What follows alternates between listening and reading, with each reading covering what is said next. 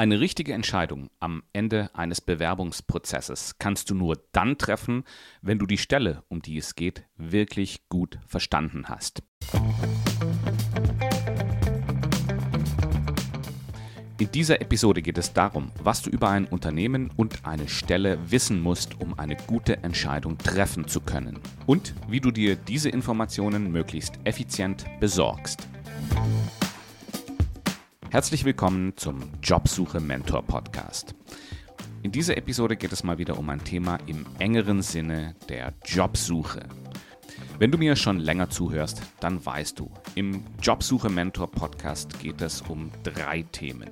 Einmal darum, wie du dich richtig gut bewirbst, dann um die Karriere-Neuausrichtung, denn nur durch diese Reflexionsarbeit bist du in der Lage, richtige berufliche Entscheidungen zu treffen und zuletzt um die Selbstführung. Denn schließlich möchtest du deine beruflichen Pläne ja auch erfolgreich umsetzen. In dieser Episode geht es um den Bewerbungsprozess. Und zwar werden wir insbesondere darauf das Augenmerk legen, was du über eine Stelle, ein Unternehmen und deine möglichen Vorgesetzten wissen musst, um am Ende des Prozesses eine gute Entscheidung treffen zu können.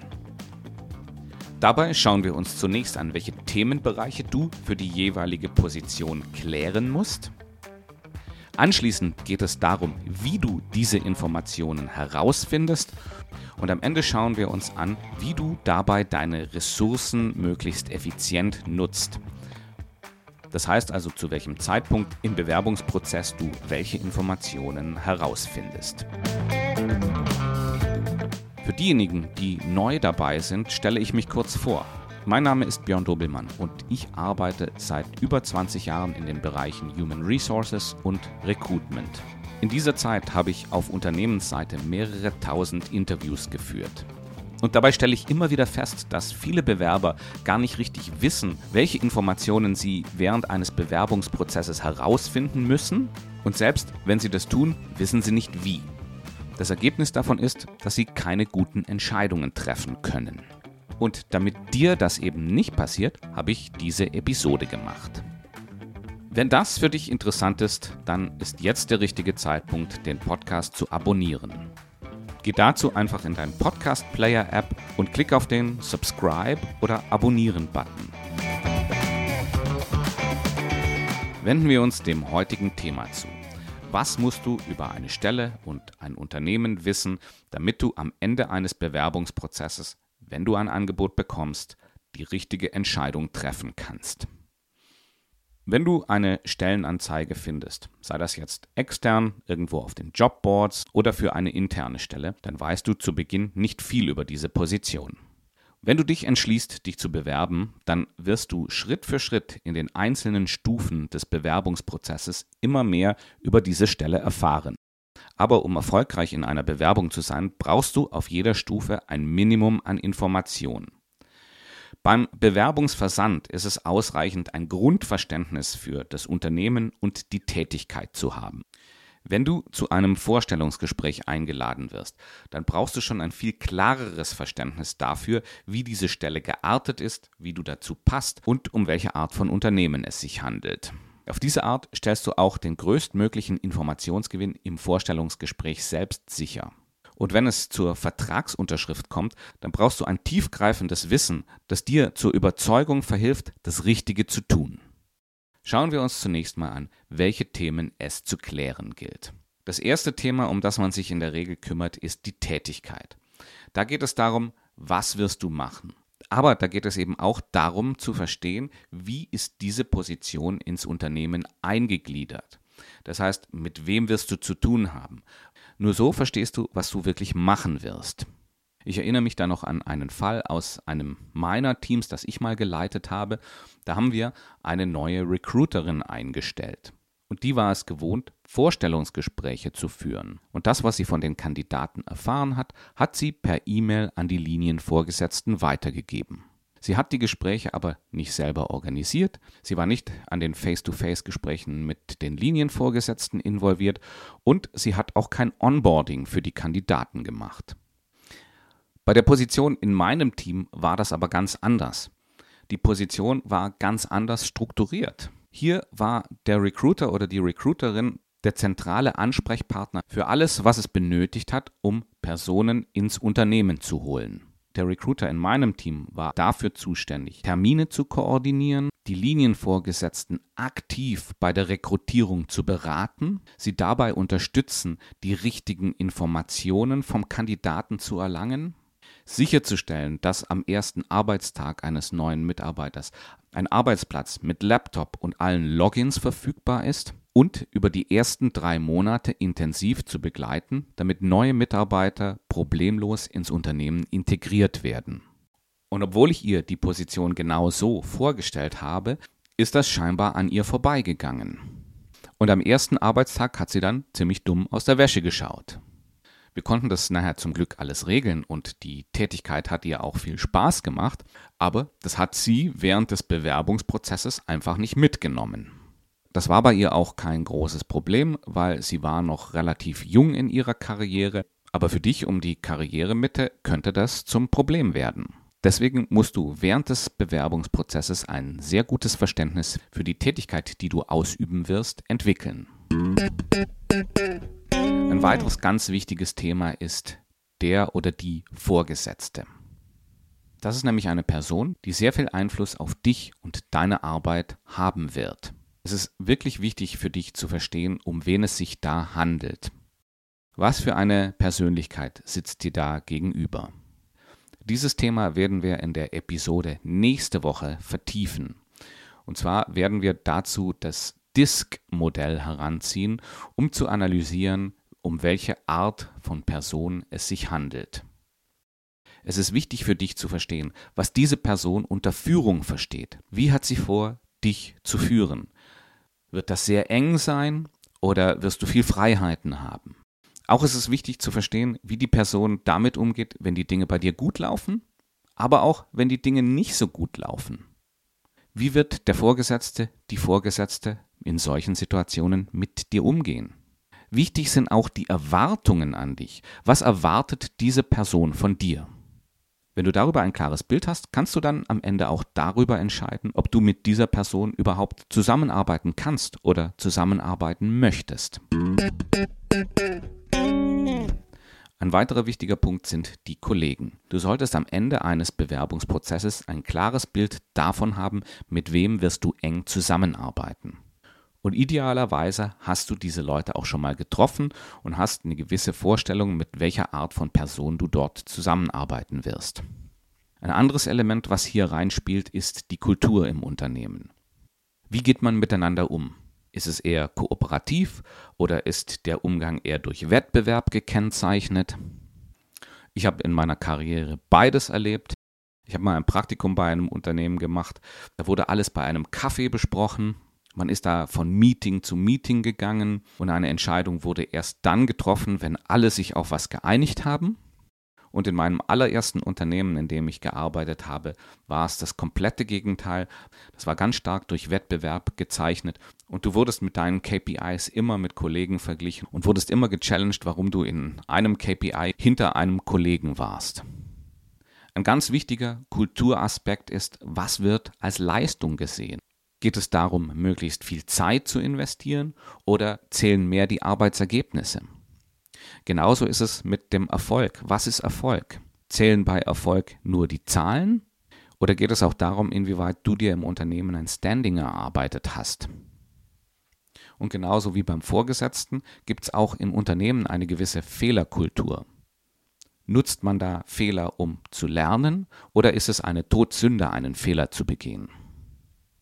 Das sind alles wichtige Sachen, die du über die Kultur herausfinden kannst. Und als letztes Thema, um das du dich während eines Bewerbungsprozesses kümmern musst, sind die Rahmenbedingungen. Wo ist das Büro? Wie ist das Büro? Gibt es eine Homeoffice-Regelung? Wie wird mit Urlaub umgegangen? Und welche Art von Entlohnung darfst du erwarten? Wobei die meisten sich eigentlich sehr leicht damit tun, diese Rahmenbedingungen im Bewerbungsprozess zu erfragen, weil das sind ganz klare Fakten. Wenden wir uns mal dem zu, wie du diese Informationen herausfindest. Da gibt es zunächst mal die gute alte Internetrecherche. Natürlich wirst du dich nicht auf eine Stelle bewerben, ohne dass du dir vorher mal die Webseite des Unternehmens angeschaut hast und eine grobe Vorstellung davon hast, was die eigentlich machen. Das gleiche gilt für Firmenprofile auf Social Media, wie jetzt zum Beispiel LinkedIn oder Xing. Hier kannst du schon sehr, sehr viel über Firmen erfahren. Hier kannst du sehen, was sie von sich gerne preisgeben. Hier kannst du vieles auch darüber erfahren, wie Bewerbungsprozesse laufen. Das halte ich für logisch, dass man sich das vorher mal anschaut. Natürlich musst du hier aufpassen. Ja? Das sind Marketingquellen. Das heißt, das Unternehmen möchte sich so darstellen. Ob das dann nachher wirklich so ist, wie man das dort darstellt, insbesondere was zum Beispiel so Unternehmenswerte oder sowas angeht, das kannst du da nicht rausfinden. Über die Webseite und die Firmenprofile auf Social Media wird immer so eine Art Glamour-Filter drüber gelegt. Das wird oft sehr gut beschrieben und muss nicht in jedem Fall so sein. Es gibt aber auch weniger schön gefärbte Quellen im Internet. Da fallen mir insbesondere die Arbeitgeberbewertungsportale ein. Kununu und Glassdoor sind da in meinen Augen die zwei größten. Ich verlinke sie euch beide in den Show Notes. Hier wird sehr detailliert dargestellt, was es bedeutet, bei einem bestimmten Unternehmen zu arbeiten. Aber auch hier ist Vorsicht angebracht. Diejenigen, die hier Rezensionen von Unternehmen schreiben, sind oftmals irgendwie unzufrieden oder angefressen. Diese Informationen sind immer auch mit Vorsicht zu genießen. Und nur weil einer schreibt, es gibt bei einem Unternehmen eine katastrophale Managementkultur, heißt das noch lange nicht, dass das auch so ist. Ja, das kann auch sein, dass derjenige sich mit seinem Chef überworfen hat, bevor er gegangen ist. Aber in Kombination mit den Marketingquellen kannst du das nutzen, um dir ein relativ gutes Bild vom Unternehmen zu machen. Mach mal eine Suche über Google News über dieses Unternehmen. Mit dieser Suchmaschine kannst du über Zeitungen und Magazine suchen, um herauszufinden, ob irgendwo etwas über dieses Unternehmen veröffentlicht wurde.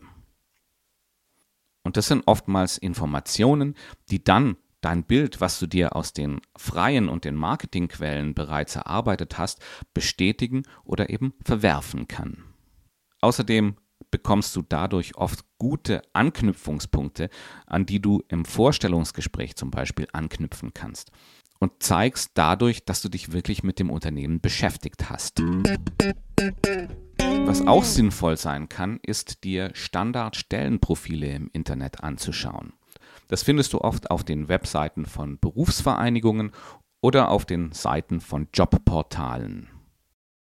Da kannst du dir dann anschauen, was wird in dieser Position, auf die du dich bewirbst und auf der Position, die du aktuell inne hast, was wird da normalerweise gemacht und kannst schauen, wo weichst du von diesem Standard ab. Was machst du darüber hinaus und was machst du nicht, was man eben normalerweise in dieser Rolle tut. Und zum Schluss möchte ich auch noch auf die beruflichen sozialen Medien hinweisen. Die sind insbesondere dann wichtig, wenn du zu einem Vorstellungsgespräch eingeladen wirst. Dann kannst du dir nämlich vorher mal anschauen, wen triffst du im Vorstellungsgespräch. Und da insbesondere den Vorgesetzten oder die Vorgesetzte. Natürlich kannst du dir auch den Human Resources Manager oder den Recruiter anschauen.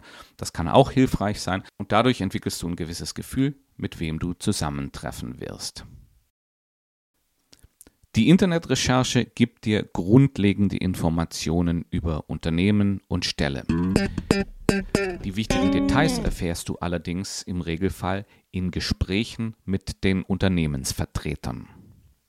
Hier kannst du nämlich deine detaillierten Fragen zur Stelle, zur Kultur, zur Strategie, zum Team und dessen Struktur und Vorgesetzter oder Vorgesetzten stellen. Auf diesen Themenbereich bin ich ja bereits in der letztwöchigen Episode eingegangen und ich möchte hier auch auf eine der allerersten Episoden vom Jobsuche Mentor Podcast verweisen, die heißt Haben Sie noch Fragen? So punktest du im Vorstellungsgespräch. Du findest sie in der Episodenliste und ich verlinke sie dir außerdem in den Show Notes. Es ist wichtig, dass du immer eine Liste von offenen Fragen bei dir hast.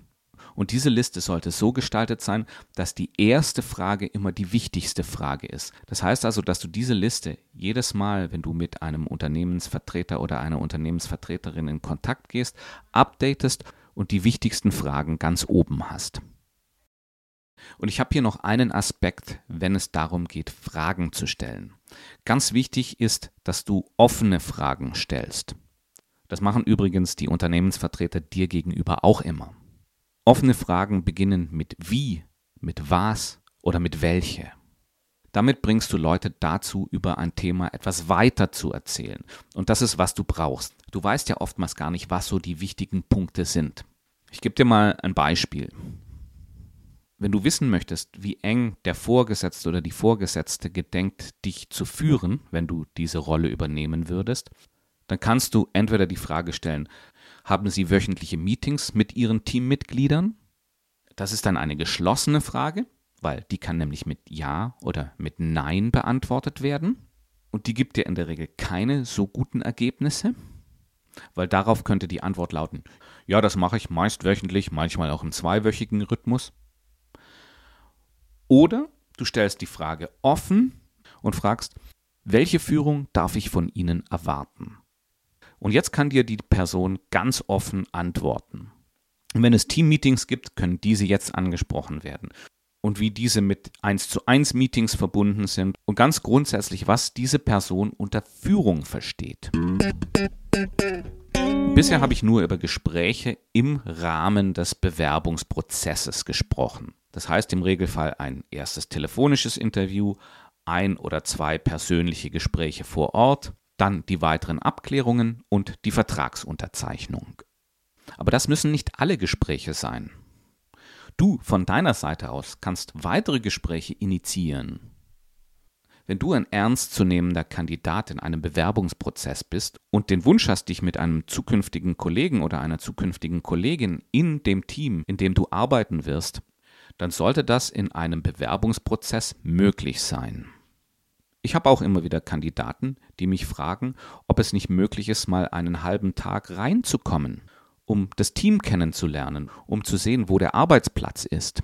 Das geht natürlich nur, wenn du ein erfolgreicher Kandidat oder eine erfolgreiche Kandidatin bist. Aber wenn du ein Angebot vorliegen hast oder weißt, dass ein Angebot kommen wird, dann bist du an einer sehr guten Verhandlungsposition, um so einen Besuch oder vielleicht ein Teamlunch oder sowas herauszuhandeln. Manchmal ergibt sich dadurch auch ein sogenanntes Kollegeninterview. Das heißt also, dass ein zukünftiger Kollege oder eine zukünftige Kollegin dich noch im Prozess interviewen wird.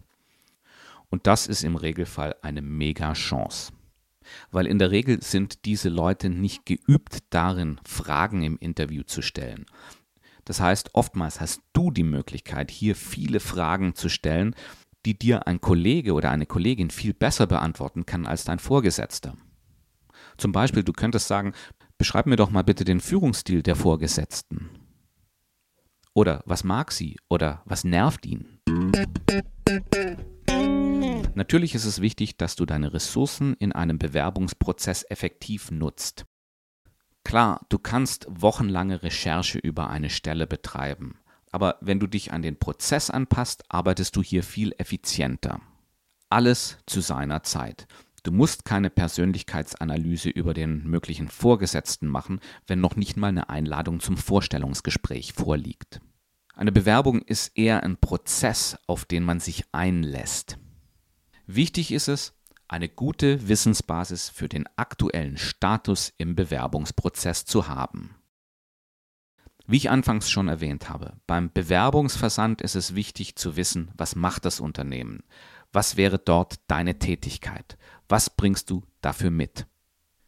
Zur Vorbereitung aufs Vorstellungsgespräch habe ich eine eigene Episode gemacht. Das ist die Episode von letzter Woche. Du findest sie in der Episodenliste in deinem Podcast-Player gleich unter dieser Episode.